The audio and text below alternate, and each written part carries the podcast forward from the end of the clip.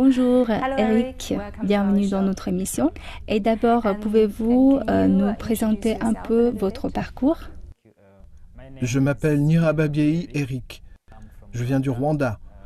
J'ai rejoint la Chine et plus spécifiquement l'université d'audit de Nanjing en octobre 2022. Je travaille pour le bureau de l'auditeur général du Rwanda et je suis heureux d'être à Nanjing. Euh, maintenant, nous allons parler de votre métier puisque vous êtes, euh, comme vous avez évoqué tout à l'heure, un professionnel. Et euh, qu'est-ce qui vous a poussé, d'un point de vue professionnel, à venir faire des études ici en Chine? Je suis auditeur pour l'institution supérieure d'audit. J'ai vraiment besoin de développer ma carrière dans l'audit. Donc après avoir obtenu cette opportunité, je me suis dit que la Chine se développe toujours davantage, pas seulement dans les infrastructures, pas seulement sur le plan technologique, mais aussi dans le domaine de l'audit. Aujourd'hui, la Chine est membre du comité des commissaires aux comptes des Nations Unies. Cela montre que la Chine possède aujourd'hui un système d'audit très développé. C'est un fait reconnu au niveau international. J'ai des connaissances basiques en termes d'audit, mais cela ne suffit pas. Je dois en apprendre plus sur la manière dont la Chine conduit les audits. Comment fonctionne le système d'audit? Qu'est-ce que la Chine a que nous n'avons pas dans mon pays? Quelles sont les différences entre le système d'audit du Rwanda et le système d'audit de la Chine? Et comment puis-je m'améliorer? C'est pourquoi j'avais vraiment besoin d'aller en Chine pour apprendre et pratiquer. Si possible, je veux apprendre un maximum de choses en Chine et essayer de les introduire dans mon pays.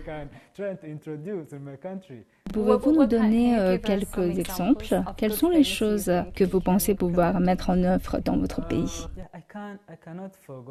Impossible à oublier. Je dis toujours à tout le monde que c'est surprenant. Juste quelques exemples comme l'audit de responsabilité. Nous n'en avons pas dans mon pays. L'audit est très poussé en Chine. Chez nous, nous auditons uniquement l'entité en tant que telle. Mais la Chine va plus loin. Si vous êtes un dirigeant d'une entité publique, nous devons également effectuer un contrôle pour vérifier vos méthodes. C'est impressionnant. Et même si nous disons que dans notre pays, il n'y a pas de corruption, nous rendons toujours un rapport positif. Mais honnêtement, cela n'est pas toujours vrai parce que vous pouvez trouver un dirigeant qui est dans la fonction publique depuis peut-être 5 ans et qui a une maison qui vaut 1 milliard de francs rwandais. D'où vient cette maison Voilà pourquoi l'audit de responsabilité est important. Nous ne pouvons pas nous concentrer uniquement sur les entités, nous devons nous concentrer sur les personnes qui gèrent les fonds publics. Nous avons besoin de les connaître, de savoir s'ils ont fait quelque chose d'irrégulier. Vous pouvez constater, par exemple, que dans les livres de comptes, tout semble a priori en règle, mais l'audit de responsabilité permet d'aller plus loin. L'autre élément est l'audit en temps réel. Pour être honnête, c'est une excellente chose. C'est vraiment triste de découvrir chaque année sur le bilan général qu'il y a des problèmes partout. Ce n'est pas bon du tout. C'est là que vous voyez l'importance de l'audit en temps réel. Il doit se faire dès le début du projet. Les auditeurs doivent être présents dès le départ. Voilà ce qui est important. Quelle est la solution alors? Prenons par exemple un design qui doit être dessiné par un ingénieur. Une fois le dessin réalisé, il faut qu'un auditeur l'approuve, s'assure qu'il répond aux nécessités du projet, ce qui est vraiment une bonne chose. Et ils travaillent ensemble du début jusqu'à la fin du projet. Enfin, il y a l'audit des systèmes informatiques. C'est également très impressionnant à l'heure où votre pays est en train de se numériser. Euh, vous, avez dit que vous n'avez jamais imaginé venir en Chine un jour. Euh, donc, quand vous êtes vraiment arrivé en Chine, est-ce qu'il y a des choses qui vous ont surprise Je ne connaissais pas la Chine avant d'arriver ici et j'ai découvert que les choses étaient différentes de ce que j'imaginais. Il y a la Chine telle que décrite sur les réseaux sociaux, et puis il y a la Chine réelle. Surtout, nous étions habitués à lire certains journaux et à suivre les médias occidentaux. Par exemple, mon impression initiale sur la Chine était celle d'un pays où règne la dictature. Mais en réalité, ce n'est pas le cas. Après mon arrivée ici, j'ai essayé de lire, de comprendre le système je découvre que j'avais tort. C'est ainsi que les gens veulent être gouvernés. Vous ne pouvez pas dire c'est simplement parce que vous n'avez pas le même système. Vous ne pouvez pas appeler ça une dictature. Non, c'est au contraire un exemple.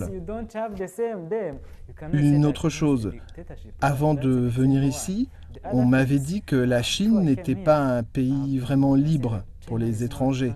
C'était un pays où, une fois arrivé, vous aviez besoin d'être protégé. Un pays très peu sûr. Mais honnêtement, ce n'est pas comme ça. Nous nous promenons en ville et personne ne vient nous embêter. J'ai été vraiment surpris et une autre chose que je ne peux pas oublier, c'est que la Chine est plus avancée sur le plan technologique. J'ai été surpris qu'il ne soit pas nécessaire d'avoir de l'argent liquide sur soi si vous avez un smartphone. Même les personnes âgées ont toutes leurs smartphones. C'est impressionnant. Et je pense que c'était la même chose quand on parle de, socialisme ou de dictature. Apparemment, les gens aiment bien établir des catégories, euh, qu'on a découvert un système différent alors que c'est forcément une dictature. Et euh, est-ce que c'est ça le problème? Ce que je peux dire, c'est que pour certains, si vous faites les choses d'une manière différente d'eux, c'est un dictateur. C'est un problème car quand vous ne faites pas les choses comme eux, ils vont aussitôt vous appliquer une étiquette. Mais pour moi, cela n'a pas d'importance. Du moment que vous atteignez vos objectifs, c'est tout ce qui compte. Et vous avez parlé euh, du, Parti communiste chinois et du système chinois. Euh, je crois que ces deux notions sont quand même euh, souvent très mal comprises ou pas vraiment comprises en dehors de la Chine. Est-ce que vous pouvez partager un peu vos idées, vos compréhensions avec nos téléspectateurs, surtout sur ces deux notions-là j'ai quelques connaissances sur le socialisme aux caractéristiques chinoises. Je connais l'histoire de la Chine après la Révolution, quand le Parti communiste a commencé à réfléchir à la manière dont il pouvait développer le pays.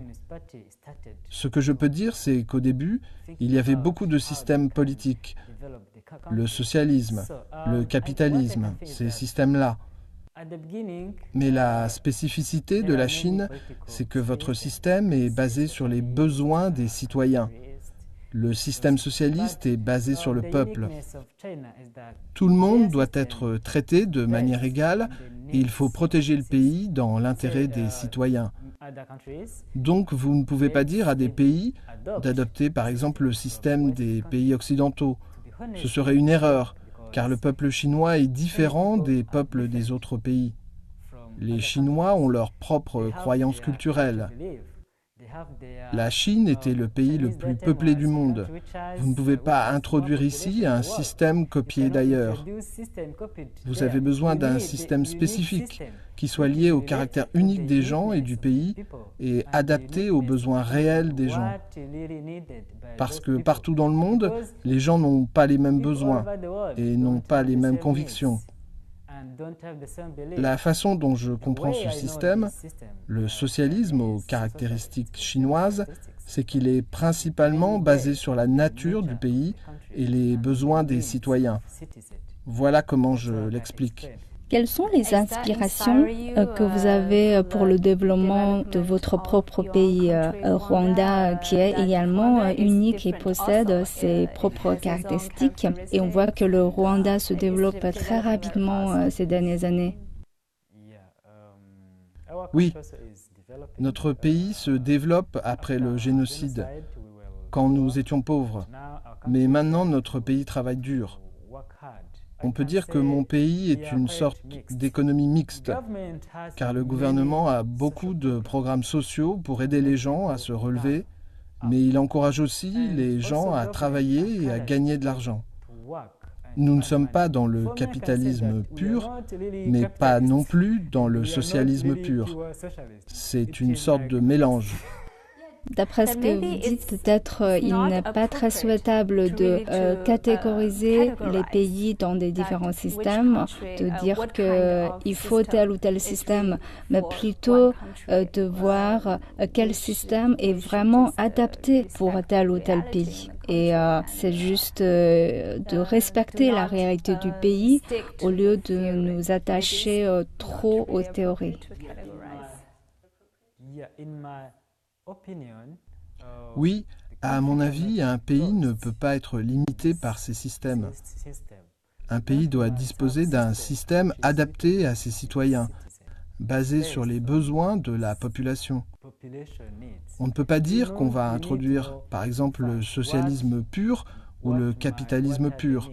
Vous devez d'abord déterminer quels sont les besoins de votre peuple. Ils sont très pauvres, ils n'ont pas beaucoup de capital.